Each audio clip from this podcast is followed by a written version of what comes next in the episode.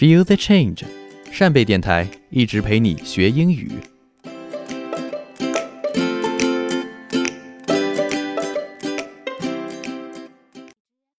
大家好，我是一直陪你们学英语的扇贝电台主播汪帆。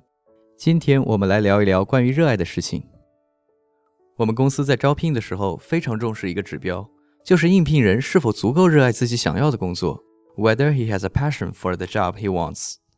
比如说，我们一位负责内容制作的同事特别喜欢各种英语字典，可以孜孜不倦地研究和比较各种字典如何组织释义和例句。他曾经在我们扇贝的微信公众号上写过一篇将近一万字的长文，专门比较各大词典的优劣。他的工作案头也摆满了大大小小的各种板砖一样的字典。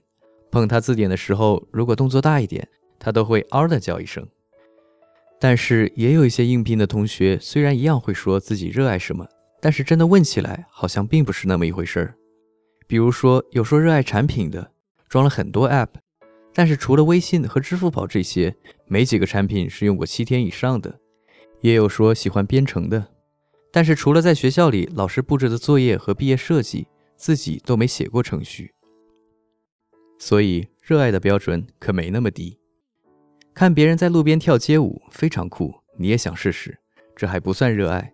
只能算产生兴趣，喜欢玩游戏、看电影、听音乐，这还不算热爱，只能算是爱好。听说互联网或者金融行业工资高，就想投个简历试试，这也不算热爱，只能算是受诱惑。那么究竟什么才是热爱呢？衡量的标准就是你愿意为之付出多大的代价。你为自己热爱的事情付出时间，虽然不知道什么时候会有回报。但是你觉得做这件事本身就是一种回报？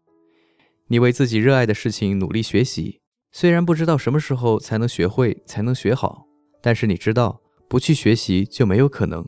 总结成一句话：为了做自己热爱的事情，你是否愿意做九十九件你讨厌的事情？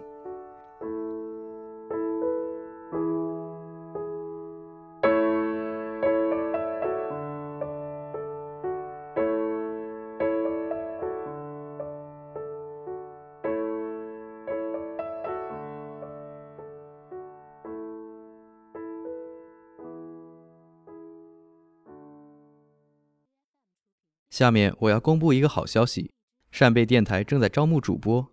如果你的中文、英文都很标准流利，我们非常希望通过扇贝电台这个渠道，让更多人听到你的声音和故事。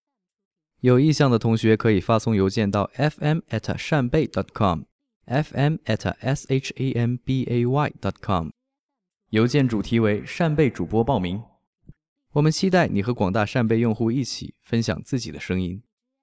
好了。本期的节目就到这里，感谢大家的收听，我们下期再见。